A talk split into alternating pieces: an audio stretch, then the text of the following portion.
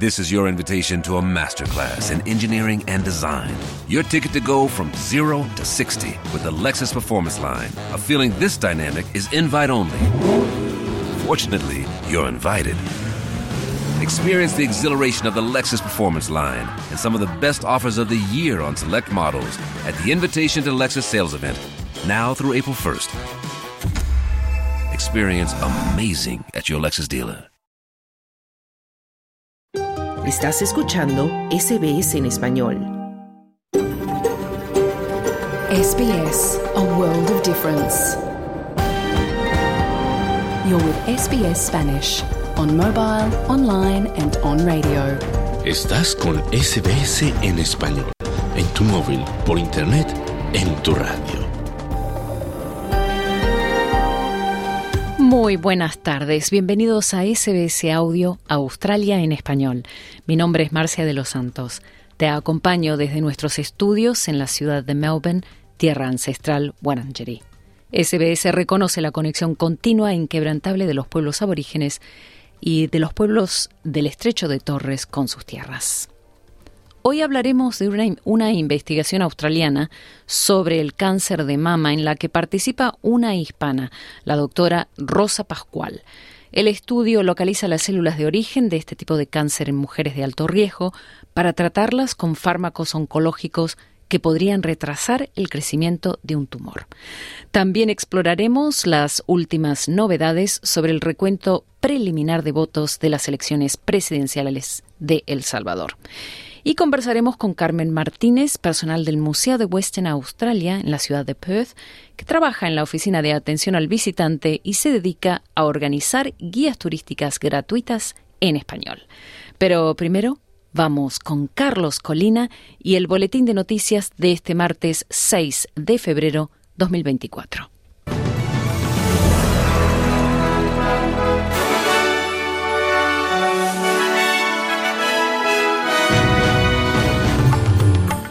Oposición Federal anuncia su apoyo a la tercera fase de recortes fiscales. Primer ministro australiano desea al rey Carlos una pronta recuperación tras serle diagnosticado un cáncer y Chile busca levantarse de las cenizas tras incendios que dejan 123 muertos hasta el momento.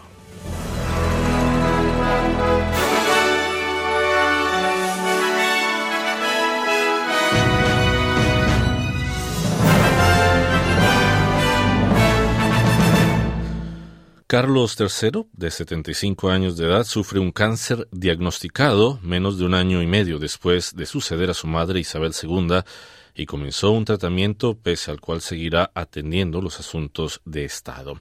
La enfermedad, de cuyo alcance no se ofrecieron detalles, fue descubierta a raíz de una reciente operación de próstata, según anunció el Palacio de Buckingham.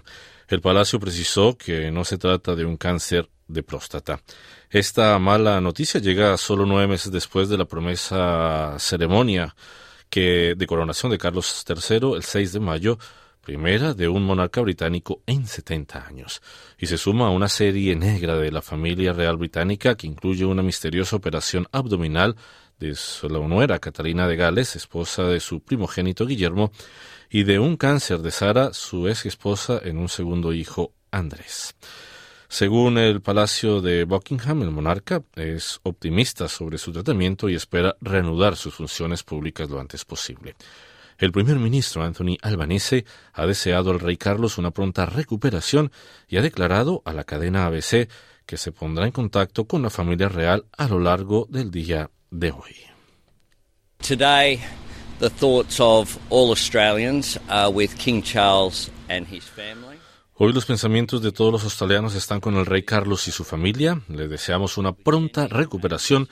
Enviaré un mensaje a Palacio esta mañana y esperamos que el rey Carlos tenga una pronta recuperación y vuelva a sus obligaciones lo antes posible, decía el primer ministro albanese.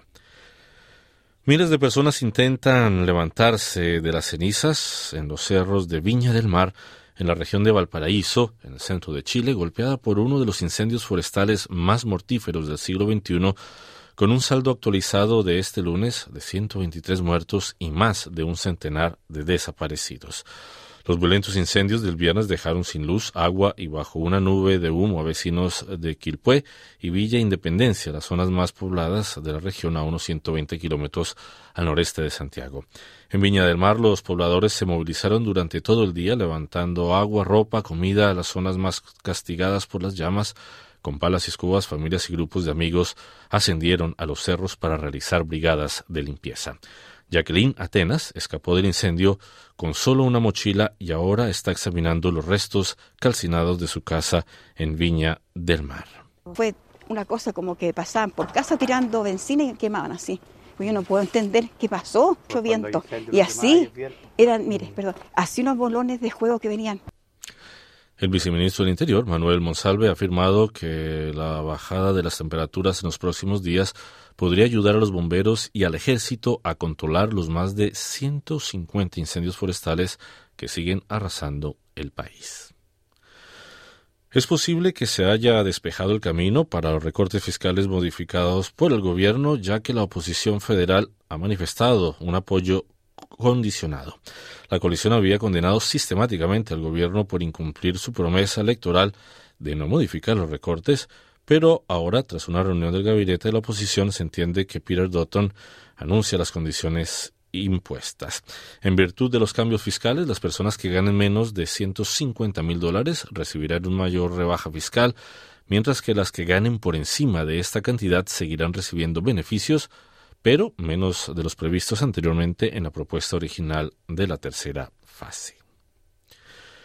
El líder de la oposición en el Senado, Simon Birmingham, dice que condena la decisión de las autoridades chinas de imponer al escritor australiano Yang Henjung una sentencia de muerte suspendida. El doctor Yang fue detenido en 2019 acusado de espionaje, pero ha negado sistemáticamente las acusaciones. La ministra de Relaciones Exteriores, Penny Wong, dice que le han dicho que esto puede conmutarse por cadena perpetua después de dos años. Birmingham dice que hay que explorar todas las vías legales. I'm sure Australians will be aghast and appalled at the decision of Chinese authorities. Estoy seguro de que los australianos están horrorizados y consternados por la decisión de las autoridades chinas de dictar una sentencia de esta naturaleza contra un ciudadano australiano. El doctor Yang ha soportado cinco años de detención injusta, de incertidumbre y ahora se enfrenta a la perspectiva de una detención indefinida. Esta familia se enfrenta a la perspectiva de no reunirse con su ser querido. El primer ministro Anthony Albanese afirma que Australia, sin embargo, se mantiene firme en esta cuestión. Uh, we have said very clearly that we'll cooperate with China. Hemos dicho muy claramente que cooperaremos con China en lo que podamos, pero discrepamos en lo que debamos. Debemos estar en desacuerdo con esta dura acción de China. Lo hemos hecho. Seguiremos haciéndolo. El tesorero de Nueva Gales del Sur, Daniel Mohi, alerta sobre el mercado de la vivienda, pero afirma que aún no es demasiado tarde para darle la vuelta.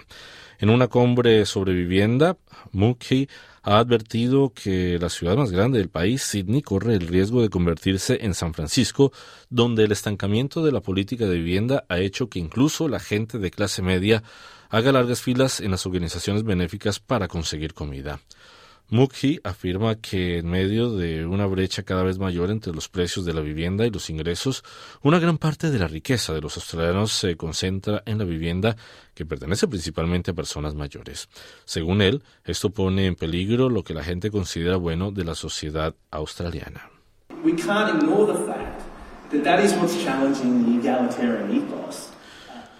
No podemos ignorar que este hecho está poniendo en entredicho la ética igualitaria que debemos apreciar y, si me permiten, también proteger.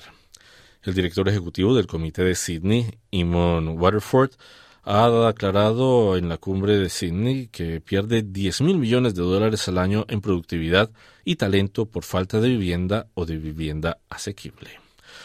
Por su parte, el gobierno de Queensland se compromete a construir y adquirir más de 53.500 viviendas sociales para el año 2046. El premier de Queensland, Stephen Miles, ha revelado el plan de 1.250 millones de dólares como la última reforma de su plan de vivienda a largo plazo en medio de la crisis del coste de la vida. El anuncio se produce tras los recientes informes que revelan que Queensland está a la cabeza del país en subidas de precios de alquileres, energía, seguros y salud. Miles afirma que el nuevo plan se basa en investigación. We commissioned independent research to tell us exactly how many social and public houses we should have. Encargamos un estudio independiente para que nos dijera exactamente cuántas viviendas sociales y públicas deberíamos tener. El estudio decía que necesitábamos 53.500 más para 2046 y esto es lo que nuestro plan va a conseguir. Se trata de garantizar que los habitantes de Queensland tengan viviendas seguras y asequibles y esta inversión en vivienda social y pública aumentará el número de viviendas sociales y públicas disponibles para los habitantes de Queensland. Se ha lanzado una edición conmemorativa de la tarjeta Medicare para celebrar el 40 aniversario del servicio de salud. El gobierno también ha lanzado un sitio web conmemorativo con información histórica, una galería de imágenes y relatos de profesionales sanitarios sobre su experiencia con Medicare. Aunque Medicare se lanzó oficialmente en 1984, sus orígenes se remontan al gobierno de Wilhelm que introdujo el sistema Medibank en 1975. El gobierno de Hawke cambió Medibank por Medicare en el 84, revirtiendo muchos de los cambios del gobierno anterior. El primer ministro Anthony Albanese afirma que Medicare seguirá siendo una prioridad en las próximas elecciones. Uh, since we came to office, we've been determined to have strengthening Medicare as one of desde que llegamos al poder hemos estado decididos a que el fortalecimiento de Medicare sea uno de los componentes clave y lo será en las próximas elecciones. Se prevén penas más duras para los minoristas que vendan vapeadores ilegales después de que se incautara más de un millón de dólares en contrabando enredadas en Sydney. La policía descubrió más de 30.000 vaporizadores ilegales en habitaciones secretas, cajones y detrás de paredes y techos falsos en una redada contra 60 minoristas en el sureste de la ciudad. Se espera que en, en marzo se introduzcan nuevos cambios que prohíban la importación personal y la importación de vapeadores no terapéuticos.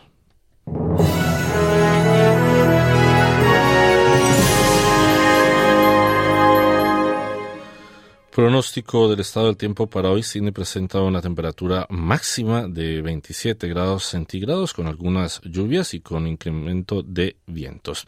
Melbourne 21 grados, parcialmente nublado. Brisbane 33 grados y parcialmente nublado. Perth 32 grados y soleado. Adelaida 25 grados y parcialmente nublado. Hobart 21 grados, parcialmente nublado, Canberra 23 con algunas lluvias y Darwin 33 grados con posibilidad de tormentas. Hasta aquí el boletín de noticias de SBS Audio. Quédate en sintonía de Australia en español. Mañana otro boletín a la una de la tarde. Muy buenas tardes.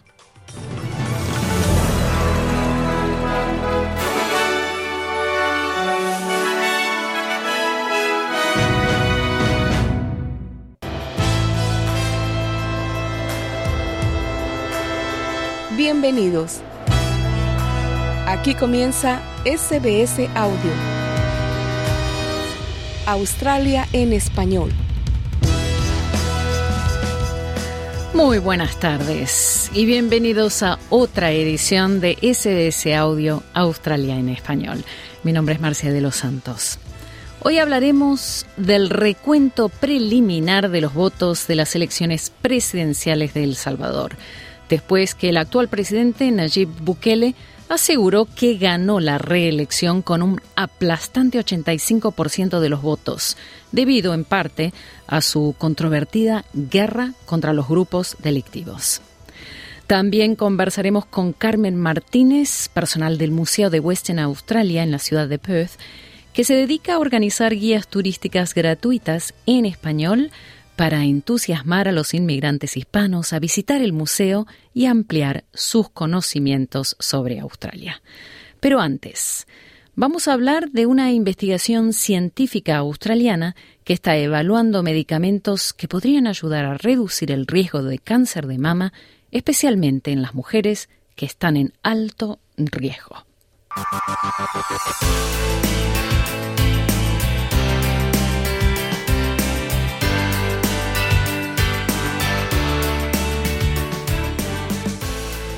Esta semana, 4 de febrero, se observó el Día Mundial del Cáncer.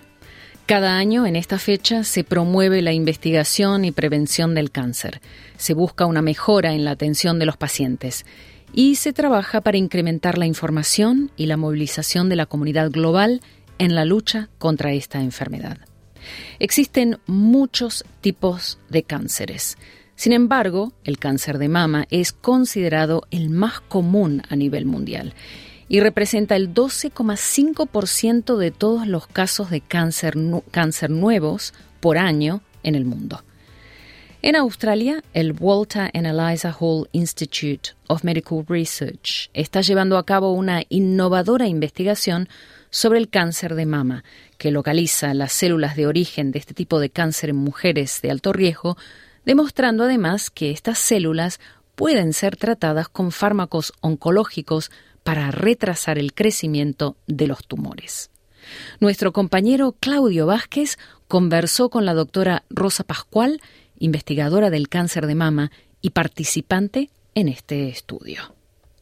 Hola, muchas gracias por esta entrevista. Nuestro trabajo, en nuestro trabajo hemos identificado las células que originan el cáncer de mama en pacientes con mutaciones en el gen BRCA2, que también llamamos BRCA2, y este es un gen muy importante porque es el encargado de mantener las células en un estado sano.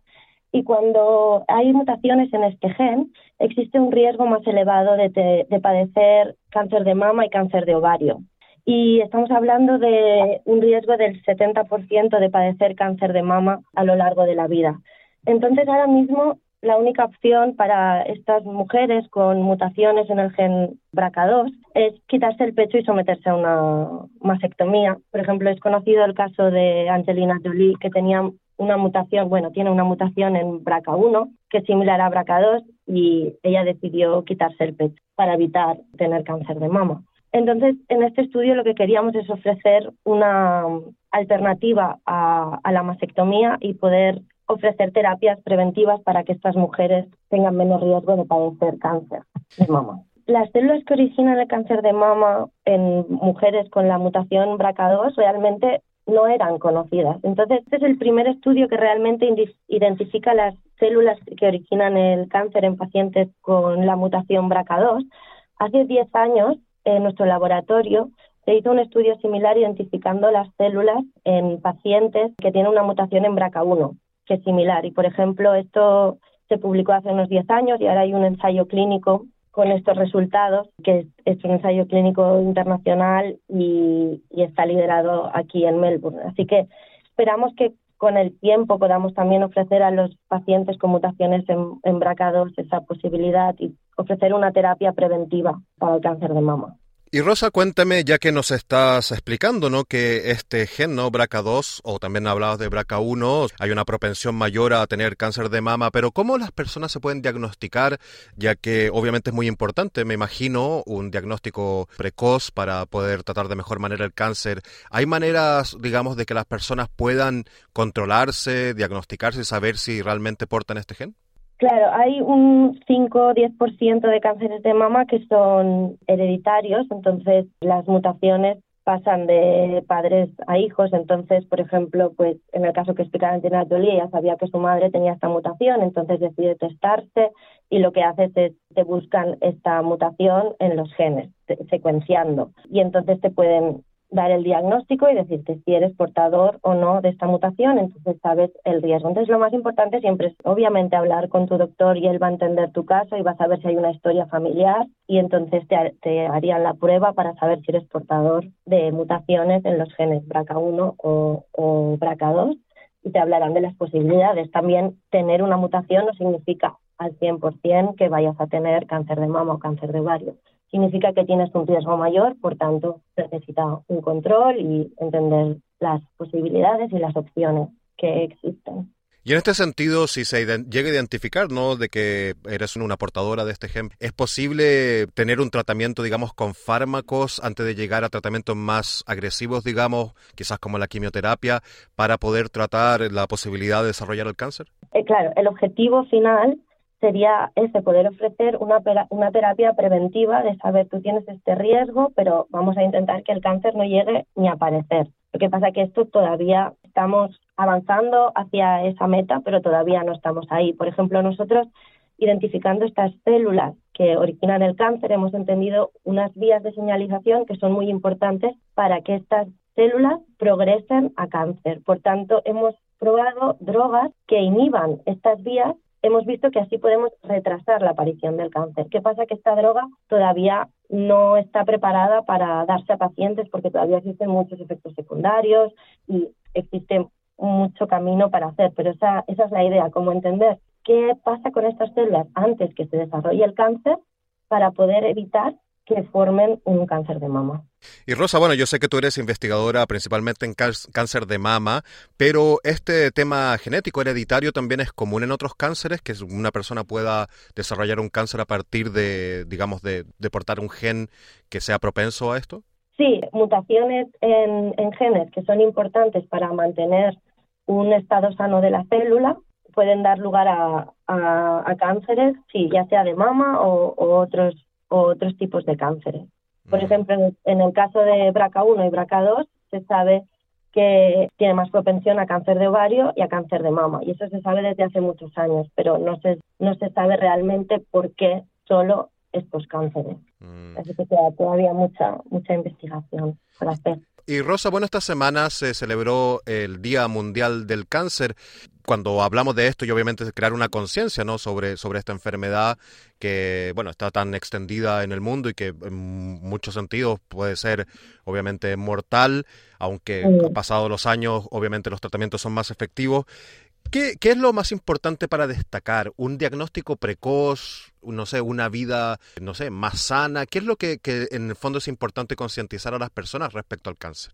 Sí, esta es una pregunta complicada, pero sí, sobre todo un diagnóstico precoz. Eh, yo creo que es lo más importante, unos chequeos regulares, visitar al doctor, Sí, yo creo que eso sería lo más importante. Evidentemente, una vida sana siempre es bueno para todo, para enfermedades cardiovasculares, mentales, para todo, pero no quiero decir que la gente que va a tener cáncer es porque no ha tenido una vida sana, ¿sabes? A veces, por desgracia, toca y toca que sí, un diagnóstico precoz.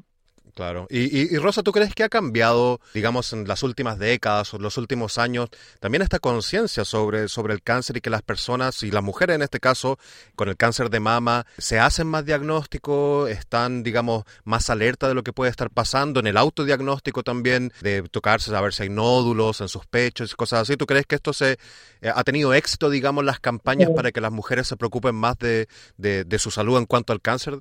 Yo creo que sí, que, que 100% existen más diagnósticos más precoces porque la gente sabe que realmente se puede evitar que el cáncer progrese si, si lo podemos detectar de manera temprana y las mamografías son muy importantes, a partir de cierta edad ya son obligatorias y, y esto cambia mucho y da mejor pronóstico para, para los pacientes. Y Rosa, obviamente sin querer quitarle la gravedad a una enfermedad como el cáncer, que siempre es una, bueno, mala noticia para la persona que la sufre y para el entorno, ¿no? En general de, una persona que, que, sufre de esta, de esta enfermedad. Pero sin embargo, según entiendo, ¿no? En los últimos años, en las últimas décadas, la tasa de mortalidad es más baja, ¿no? Se ha logrado bastante avance y hoy necesariamente tener cáncer no significa que vas a, bueno, que va a terminar en un desenlace necesariamente fatal, ¿no? ¿Es así lo que este tema ha avanzado bastante el tratamiento? Sí, no, eh, la verdad que son buenas buenas noticias cuando vemos que realmente hay muchos supervivientes del cáncer y se pueden dar tratamientos que funcionan muy bien. ¿Qué pasa? Que claro, no existe el cáncer como una unidad. El cáncer es una enfermedad muy heterogénea y hay muchos tipos distintos de cánceres. Justo en cáncer de mama también existen cánceres que expresan receptores de hormona, cánceres, por ejemplo, el que hemos estudiado, que tiene mutaciones en BRCA2, eh, entonces, cada tipo de cáncer puede ser más vulnerable a tratamientos específicos. Entonces, lo que necesitamos es entender cómo cada cáncer es distinto para poder ofrecer el tratamiento más eficiente y que, y que realmente va a evitar que este cáncer vuelva y, poder ofrecer sí, una mejor una mejor vida al paciente, lo que decías, olvidarse de, bueno, nunca te olvidas, ¿no? Pero, pero poder decir, estás curado y ya lo ha superado. Entonces ese es el objetivo final. Y Rosa, tú que ya llevas algunos años trabajando aquí en Australia, ¿crees que hay, bueno, suficiente apoyo, soporte económico, pero también de otro tipo para la investigación en este tipo de enfermedades? Claro, siempre lo que tú decías, ¿no? Son muchos años de investigación, muchos recursos necesarios para secuenciar, para hacer grandes proyectos. Entonces, realmente hace falta mucha inversión para que estos proyectos puedan llegar a, término. Y la verdad que es un espacio muy competitivo, donde los, los recursos son limitados y por tanto, desgraciadamente, no todo se puede, no todo recibe el funding necesario. Pero bueno, eh, hay opciones y creo que, bueno, Australia está en una buena posición para hacer grandes descubrimientos. Y Rosa, cuéntame algo de ti respecto a cómo te motivaste, por qué, por qué llegaste a ser investigadora del cáncer de mama. ¿Fue algo que te motivó desde bien joven o fuiste cambiando en el, camino? ¿Cómo llegaste aquí? Pues empecé a estudiar el cáncer de mama en, mi doctorado. Yo hice el doctorado en Barcelona. Y sí, más que nada era la, la pregunta también que el cáncer de mama, aunque tiene buen pronóstico, pero existe todavía mucho que no que no entendemos y mucha complejidad dentro de lo que es el cáncer de mama. Y al final es el cáncer más común en las mujeres en, todo el mundo. Y eso me, me interesó y, y, quise, quise aprender más. Y, y, ahí empecé en el doctorado y cuando tuve que decidir, acabé el doctorado, entonces, bueno, quería aprender más y buscar un, un grupo donde hacer mis estudios postdoctorales, que es lo que estoy haciendo ahora. Y este grupo donde estoy aquí en, en y en Melbourne realmente son líderes mundiales en el cáncer de mama y yo había estado estudiando muchos sus trabajos, así que decidí mudarme a Australia para trabajar con ellos. Y finalmente, Rosa, se siente, me imagino, ¿no? Satisfacción ver que tu trabajo no tiene una consecuencia tan positiva en la vida de las personas. ¿Lo sientes así?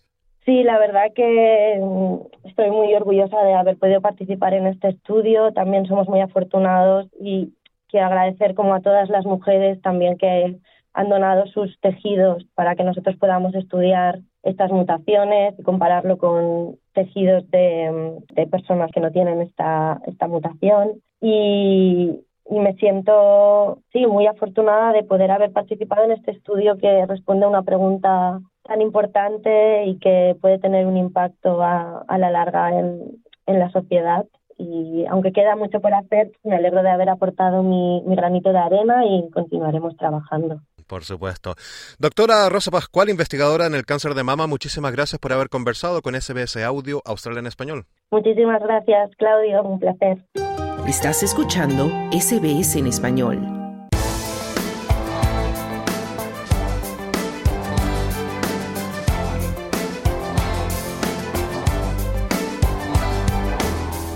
El recuento preliminar de votos de las elecciones presidenciales de El Salvador le otorga la victoria al actual mandatario Nayib Bukele, quien asegura que ganó con el 85% de los votos, gracias a su controvertida guerra contra los grupos delictivos o pandillas que aterrorizaban al país. Nuestro corresponsal en Latinoamérica, Wilfredo Salamanca, amplía esta noticia. El presidente de El Salvador, Nayib Bukele, asegura que su país será el primero del mundo en tener un partido único con un sistema plenamente democrático, tras afirmar que ganó la cuestionada reelección con un aplastante 85% de los votos. Con el 70% de los votos escrutados, Nayib Bukele lideraba cómodamente la carrera a la presidencia de El Salvador, según los datos publicados por el Tribunal Supremo Electoral. El partido Nuevas Ideas de Bukele cuenta con más de 1.600.000 votos según la actualización de datos del tribunal. El segundo lugar lo ocupa el izquierdista Frente Farabundo Martí para la Liberación Nacional FMLN con más de 139.000 votos. Le sigue la derechista Arena con más de 122.000 sufragios. Además de la presidencia de la República, el partido de Bukele tendría el control pleno de la Asamblea Legislativa con 58 de los 60 diputados. El pueblo salvadoreño habló y no solo habló fuerte y claro, sino que habló de la manera más contundente en toda la historia de la democracia en el mundo entero. Si eso no los convence, señores periodistas, si eso no los convence, señores de las ONG, señores de los organismos internacionales, de la ONU, de la OEA, si eso no los convence, nada los va a convencer. Desde la noche anterior, el Tribunal Supremo Electoral no actualizaba datos de los resultados de las elecciones presidenciales y de diputados debido a fallos en la transmisión de datos desde la Junta Receptora de Votos. Ningún magistrado ni funcionario del ente electoral ha dado explicaciones acerca del origen de esos fallos o responsabilidades de proveedores de servicios. Esto ha provocado suspicacias en redes sociales debido a la posible duplicación y triplicación de actas, lo que podría afectar el conteo de votos pero la presidenta del organismo Dora Esmeralda Martínez declaró que la jornada fue exitosa. Algunos inconvenientes dificultaron que la transmisión fluyera como se tenía previsto. A la espera de los datos oficiales del Tribunal Supremo Electoral, la victoria aplastante de Bukele y su partido Nuevas Ideas deja a la oposición en los márgenes institucionales e inaugura una nueva era en El Salvador con un partido hegemónico y un caudillo todopoderoso. Bukele se había declarado ganador de la contienda electoral en una declaración publicada en la red social ex el domingo por la noche, que luego reiteró frente a una multitud de seguidores reunidos en el centro histórico capitalino donde aseguró que El Salvador sería el primer país democrático con un partido único. Sería la primera vez que en un país existe un partido único en un sistema plenamente democrático. Toda la oposición junta quedó pulverizada. El Salvador este día ha vuelto a hacer historia. También se pronunció el ex candidato presidencial del izquierdista FMLN Manuel Flores, asegurando que están vivos políticamente. Dijeron que nos iban a desaparecer y aquí estamos vivos. Vivos porque así quiso. Miles de votantes que creyeron en nosotros, en nuestra propuesta. En 2019, Bukele ganó con el 53% de votos y consolidó el gran poder en El Salvador. Ahora podrá hacer y deshacer a su antojo sin oposición en la Asamblea Legislativa. Ocurre porque el Parlamento reformó en junio el Código Electoral y rebajó de 84 a 60 el número de congresistas para esta legislatura. Además, estableció una nueva fórmula de asignación de escaños que beneficia a los partidos mayoritarios y penaliza a las minorías. De ahí viene la palabra democracia. Demos y Kratos. Demos significa pueblo y Kratos significa poder. Significa el poder del pueblo. Antes, Félix Ulloa, vicepresidente de El Salvador y reelecto a un segundo periodo, reconoció en una entrevista con Univisión que un sistema de partido único o hegemónico en El Salvador no beneficiaría a la democracia. Sin embargo, anunció que Nayib Bukele podría buscar un tercer mandato en 2029. Una visión de partido único o de partido hegemónico no me parece que sea lo más sano para la democracia. ¿Se puede decir que este sería definitivamente el último mandato de Bukele como presidente? Tal como está la constitución actualmente, sí. Pero no se descarta.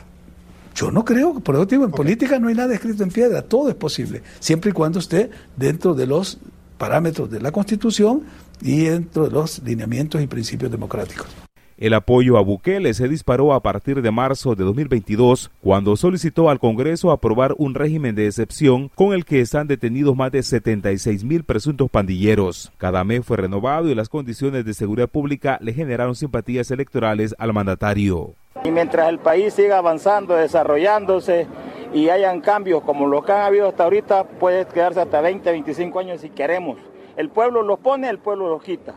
El mandato presidencial en El Salvador es de cinco años. Al ganar la reelección del país, Nayib Bukele cumpliría un total de 10 años en el poder. Su nuevo mandato iniciaría en junio de 2024 para concluir en junio de 2029, convirtiéndose en el primer presidente reelecto en el país centroamericano en la historia reciente. Para SBS Audio informó Wilfredo Salamanca. SBS en español en tu móvil, internet y en tu radio.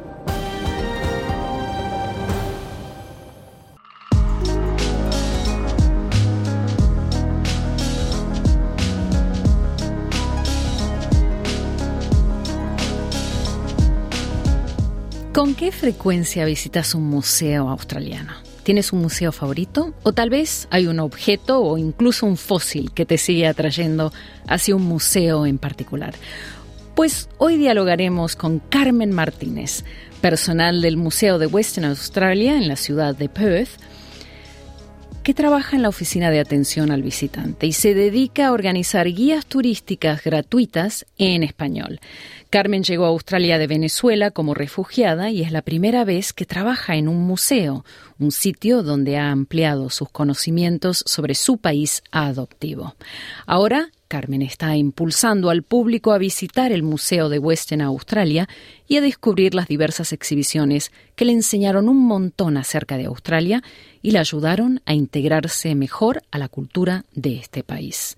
Escuchemos. Esto fue un proyecto que se está realizando porque en muchas ocasiones llegan las personas acá al museo y estas personas no hablan el idioma, no hablan inglés, llegan acá sin ninguna idea y como el museo es muy grande, realmente es enorme, en ocasiones mm, se pierden, no saben hacia dónde ir. Entonces tenemos tours, eh, los llaman highlight tours, pero en inglés. Yo dije, ¿por qué no hacerlo en español? ¿Por qué no ayudarlo?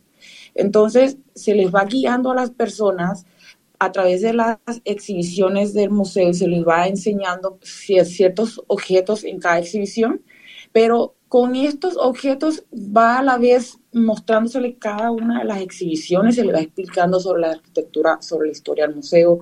Yo digo eh, muchas veces, oye, qué lindo que llegas de, otro lugar, que estás en este país, que no entiendes el idioma, que muchas veces estás en el bus y solamente escuchas personas que hablan inglés, estás en la calle solo inglés, pero de repente te consigues en un lugar que alguien habla español y te dices, oye, qué cálido, alguien habla mi idioma y me puede explicar sobre la cultura de Australia. ¿Y esas visitas guiadas eh, son gratuitas? ¿Es parte del servicio que ofrece el Museo de Australia Occidental? Sí, por lo general las personas solamente tienen que pagar la entrada y por lo general las guías eh, son gratis. Pero estas guías tienen que este, ser... Em, ya con antelación se tendrían que solicitar. Eh, o sea que hay que reservar. sí. Por lo general hacemos quincenal los días jueves, pero si de repente hay un grupo y ellos quieren venirse en su grupo, no hay ningún problema, se hace la reservación cualquier día y yo sin ningún problema puedo realizar el tour el día en que esto les parezca y encantada es algo que eh, ya es parte del ticket y es gratis, por tanto no es ningún problema para el museo ayudar a las personas a guiarlos a través de él y explicarles sobre las exhibiciones. Fabuloso. Y cuéntanos sobre las visitas guiadas en español que organizas. ¿Qué tipo de información ofreces y cuáles son las exposiciones que incluyes en estas visitas guiadas? La primera es eh, una llamada Nalancor Bulawi y esta es sobre aborígenes. Me encanta mucho esto porque yo dije, eh, qué lindo es explicarle a las personas que viven en otros países a ver sobre la cultura acá, Australia. También está la exhibición Innovations, que habla sobre las ideas, la creatividad de las personas acá en nuestra Australia. Tenemos, por cierto, allí un que me parece muy, muy gracioso. Hay un objeto que hago eh, alusión que se llama la Pavlova, que bromea mucho y se parece un poco porque yo soy de Venezuela y tiene allí como algo eh, muy parecido a lo que ocurre en Venezuela con Colombia, que es la arepa. Y nosotros tenemos así como que esa discrepancia de quién es la arepa de Colombia o Venezuela. Y aquí la Pavlova tiene algo similar. ¿De quién es la Pavlova? ¿De Australia o de Nueva Zelanda? La gran rivalidad, ¿no? ¿A quién le pertenece la Pavlova? Exacto. También está la exhibición Reflexiones, esta es una muy bonita exhibición porque yo le digo así, es la exhibición que tiene de todo un poco. Y puedes ver algunos objetos sobre la guerra, personas inspiradoras, tenemos hasta una pared de amor y pérdida, hay entretenimiento sobre deporte, o sea, se puede encontrar muchas cosas sobre Australia, sobre su gente. Está la exhibición de tesoros y ahí está la famosísima ballena azul, el esqueleto de 24 metros de la ballena azul que todos el que visita el Museo de Western Australia tiene que venir a visitar, es el emblema de acá de Western Australia. Por eso para mí es muy importante que las personas hispanas que llegan acá, yo digo, oye, tienes que venir a visitarlo.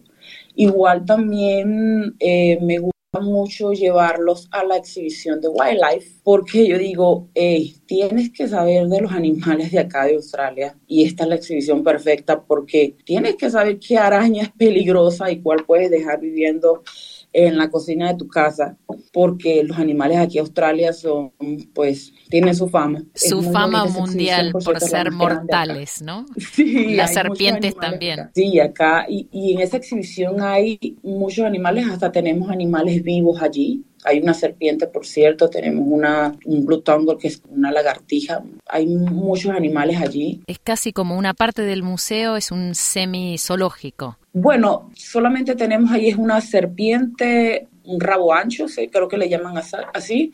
Hay unos animales vivos, solamente tenemos es, eh, unos sapos, pero el resto son fósiles de dinosaurios. Es la exhibición favorita de los niños realmente es enorme, es maravillosa. Carmen, ¿cuántas exhibiciones entonces ofrece el museo actualmente? ¿Y cuál es tu favorita? El museo tiene, eh, si no estoy mal, ocho exhibiciones y bueno, tengo tres favoritas y mi favorita es mm, Wildlife, diría yo, porque es la exhibición que más grande que tiene el museo.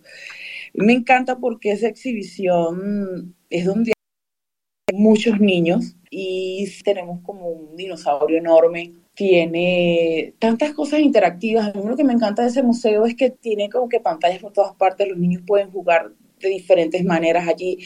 Puedes despertar la curiosidad de los niños de diferentes formas porque ahí tú puedes oler, puedes escuchar, tú puedes oír cómo hacen los animales, puedes tocar. Es súper interactivo este lugar y por eso me encanta realmente y esa exhibición para mí es una de las favoritas, pero sí, son ocho exhibiciones permanentes y una exhibición especial. Solamente una de todas esas exhibiciones cambia, el resto existe en forma permanente. Sí, nosotros tenemos una, una sola exhibición que constantemente cambia, se llama Three Journeys y actualmente esa exhibición trata sobre aborígenes y sí, es una exhibición muy, muy bonita, popular actualmente.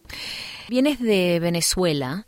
¿Cómo describirías tu historia personal y, el viaje que te llevó a trabajar como voluntaria para el Museo de Australia Occidental? Mi historia, mm, diría que la describiría un poco triste porque yo dejé mi país como muchas personas de Venezuela, mi travesía a llegar hasta Australia fue un poco difícil digo que, este tour para mí representa, representa mucho porque casualmente yo hago un cierre, el cierre del tour lo hago en una exhibición que se llama Conexiones y lo hago porque pues cada vez que paso eh, allí hay un barco, eh, el barco se llama Los Casa y cuando lo veo recuerdo que en un barco como ese fue la primera vez que yo dejé mi país. Este barco es como una obra de arte que ellos tienen allí en el museo. Y siempre que lo veo digo, oye, yo estoy donde estoy ahorita por iniciar ese viaje, ¿no? Y es muy parecido ese barco en el que dejé mi país, un barco sin techo, el mismo material, solamente que ese barco es un poquito, un poco más pequeño. El barco en el que yo me fui creo que tenía tres metros, íbamos 11 personas y yo era la única mujer. Y me fui solo porque estaba buscando un, mejor futuro. Eh, viajé hasta Trinidad y Tobago y allá solicité el estatus de refugiado y allá con el tiempo y bastantes malos ratos, como diríamos nosotros, logré conseguir el estatus de refugiado y ya después me dieron la oportunidad de conseguir el reasentamiento hasta acá y viajé hasta acá, hasta Australia. Y ya después de todo eso, empecé a, trabajar acá. Yo al llegar acá a Australia, al poco tiempo de llegar acá con muy poco inglés, realmente casi que nada de inglés, me dije, ¿sabes qué? Yo, yo tengo este regalo demasiado grande acá, esto es un regalo enorme porque llegué a este país, es un sueño, es maravilloso, me encanta, tengo la estabilidad y no puedo solo estar aquí sin hacer Ahí empecé a trabajar aunque tenía muy poco inglés y después con el tiempo dije, yo quiero dar lo que a mí me han dado de vuelta porque esto es muy grande. Y fue cuando empecé a hacer el voluntariado una amiga llamada Ania, ella me dijo, oye, eh, porque yo le pregunté qué quería hacer, le dije, quisiera hacer como un voluntariado y ella me dijo, creo que en el museo hay vacantes para eso. Y empecé a hacer el voluntariado acá mientras trabajaba en otro lugar y honestamente eh, dije, es el lugar perfecto porque me va a ayudar a integrarme a la comunidad.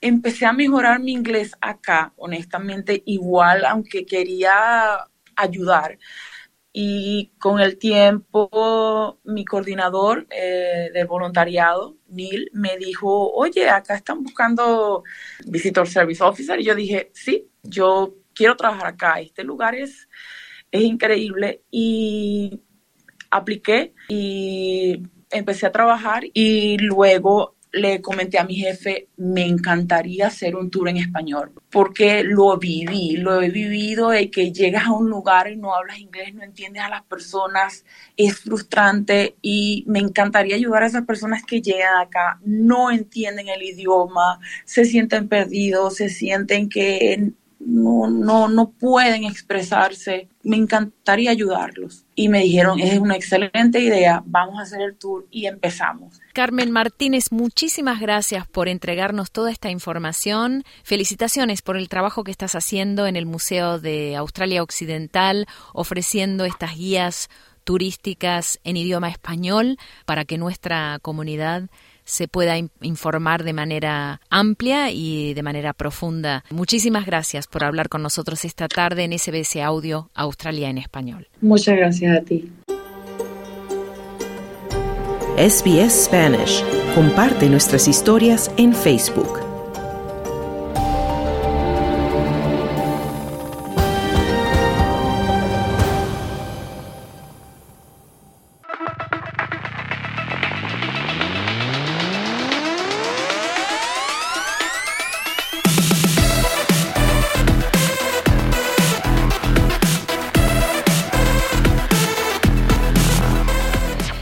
Abrimos un espacio ahora para los deportes con nuestro compañero Carlos Colina, quien regresa de unas merecidas vacaciones. Muy buenas tardes, Carlos. Muy buenas tardes, Marcia, y un poquito oxidado después de unas vacaciones un poco largas. Ah, bueno, pero muy profesional, así que seguramente nos traes las, las últimas novedades deportivas y comenzamos con la Liga Española, con un poco de fútbol. ¿Qué te parece? Claro que sí, Marcia, y vamos a hablar de lo que sucede en la liga porque el Sevilla, en medio de una temporada que ha pasado de malas a peores, Ahora logra su primera victoria del año imponiéndose 2 a 1 en cancha del Rayo Vallecano gracias a su delantero marroquí Youssef Enesri, autor de un doblete. Con 20 puntos en 23 fechas, los sevillanos que no ganaban desde la jornada 18 a mediados de diciembre toman ahora un poco de oxígeno en la tabla, pasando a ocupar el puesto número 15. Buena noticia entonces para el Sevilla. Y vamos ahora con la liga, la, liga inglesa porque en la Premier un triplete de Phil Foden acercó al Manchester City a dos puntos del líder, al Liverpool en Bradford. Tres goles a uno en el partido que cerró la vigésimo tercera fecha. Una quinta victoria consecutiva que alimenta ahora las esperanzas de los Citizens, que cuentan además con un partido menos. El equipo campeón de las tres últimas ediciones de la Premier League suma 49 puntos, los mismos que el Arsenal, que es tercero, aunque por diferencia de goles que derrotó de hecho al Liverpool con 51 puntos ahora el Liverpool la víspera, pero disponen de un partido pendiente para disputar este próximo 20 de febrero de nuevo contra Bradford, un cartucho más que sus rivales por el título. El Bradford es 15, recordemos, con 3 puntos sobre el descenso después de haber sufrido una séptima derrota en 8 partidos. Y hablamos ahora de la Liga Italiana, la Liga A, donde la Roma se dio un festín en casa del Cagliari por cuatro goles a cero en este partido que baja el telón de la vigésimo tercera fecha de la Serie A con un doblete de Paulo Dybala. En la tercera victoria consecutiva del equipo Yaloroso. Con 38 puntos en su casillero, los romanos permanecen en el quinto puesto en la Serie A, a uno del Atalanta, que ocupa la cuarta posición y el último que clasifica a la próxima Champions League.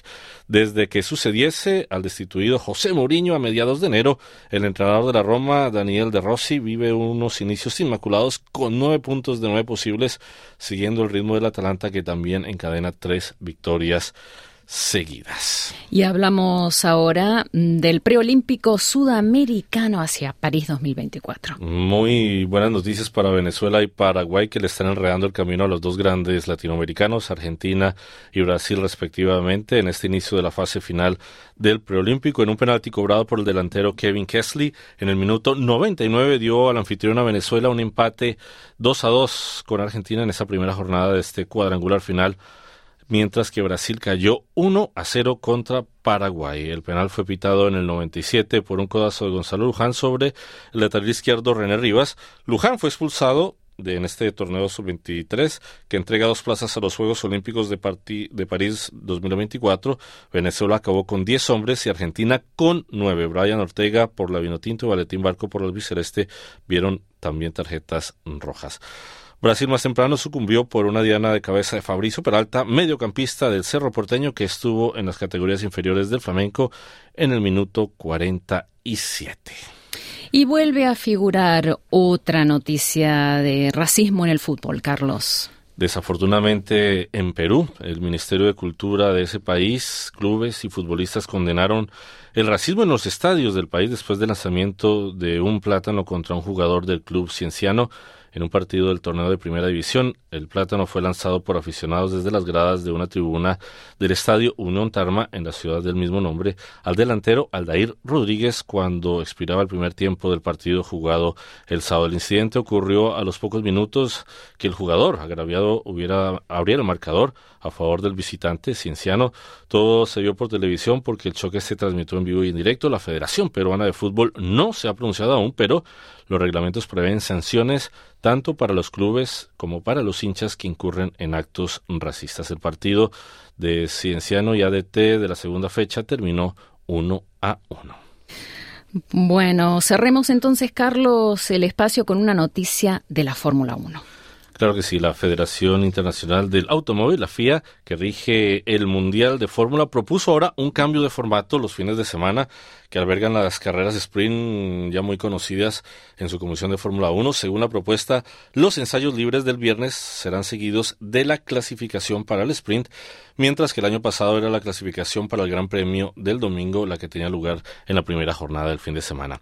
El sábado que estaba dedicado 100% al sprint, eh, calificación y después la carrera, pasará ahora en adelante a ser compuesto por la carrera, sprint y después por la clasificación para el GP previsto al día siguiente. Al igual que el año pasado de la temporada 2024 contará con seis carreras. Eh, estas son para el sprint China, Miami, Austria, Austin, Brasil y Qatar. También la instancia decidió destinar cuatro unidades de potencia por piloto para la temporada 2024 y 2025 en lugar de tres, que es lo que se veía veniendo hasta ahora. Muchísimas gracias, Carlos, por toda esa información. Claro que sí.